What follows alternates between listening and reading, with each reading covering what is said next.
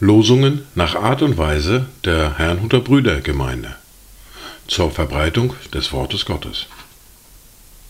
Eingelesen für Ichtus Radio. Heute ist Freitag, der 14. Juli 2023. Das erste Wort für heute finden wir im fünften Buch Mose, im Kapitel 14, der Vers 2. Denn ein heiliges Volk bist du für den Herrn, deinen Gott. Und dich hat der Herr erwählt, dass du ihm ein Volk des Eigentums seist, unter allen Völkern, die auf Erden sind. Das zweite Wort für heute finden wir im ersten Brief an die Thessalonicher, im Kapitel 5, der Vers 5. Ihr alle seid Söhne des Lichts und Söhne des Tages. Wir gehören nicht der Nacht an, noch der Finsternis. Dazu Gedanken aus einer Liturgie aus Iona. Du, Herr, bringst Klang aus der Stille und Licht aus der Dunkelheit hervor. Du siehst die Welt, die du geschaffen hast, liebevoll an. Doch nicht genug damit. Du sendest deinen Sohn, der mit uns geht, ein Mensch wie wir. Du streckst deine Hand nach uns aus. Du versprichst deinen Geist und heilst die Völker. Die erste Bibellese für heute finden wir im Brief an die Römer im Kapitel 9, die Verse 14 bis 26. Was wollen wir nun sagen? Ist etwa Ungerechtigkeit bei Gott? Das sei ferne. Denn zu Mose spricht er, wem ich gnädig bin, dem bin ich gnädig. Und über wen ich mich erbarme, über den erbarme ich mich. So liegt es nun nicht an jemandes Wollen oder Laufen, sondern an Gottes Erbarmen. Denn die Schrift sagt zum Pharao, eben dazu habe ich dich aufstehen lassen, dass ich an dir meine Macht erweise und dass mein Name verkündigt werde auf der ganzen Erde. So erbarmt er sich nun über wen er will und verstockt, wen er will. Nun wirst du mich fragen, warum tadelt er dann noch? Denn wer kann seinem Willen widerstehen? Ja, o oh Mensch, wer bist denn du, dass du mit Gott rechten willst?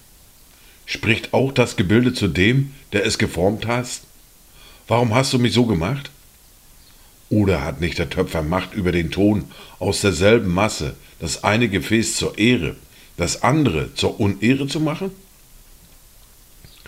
Wenn nun aber Gott, da er seinen Zorn erwiesen und seine Macht offenbar machen wollte, mit großer Langmut die Gefäße des Zorns getragen hat, die zum Verderben zugerichtet sind, damit er auch den Reichtum seiner Herrlichkeit an den Gefäßen der Barmherzigkeit erzeige, die er zuvor zur Herrlichkeit bereitet hat? Als solcher hat er auch uns berufen, nicht allein aus den Juden, sondern auch aus den Heiden, wie er auch durch Hosea spricht. Ich will das mein Volk nennen, was nicht mein Volk war, und die Geliebte, die nicht Geliebte war. Und es soll geschehen an dem Ort, wo zu ihnen gesagt wurde, ihr seid nicht mein Volk.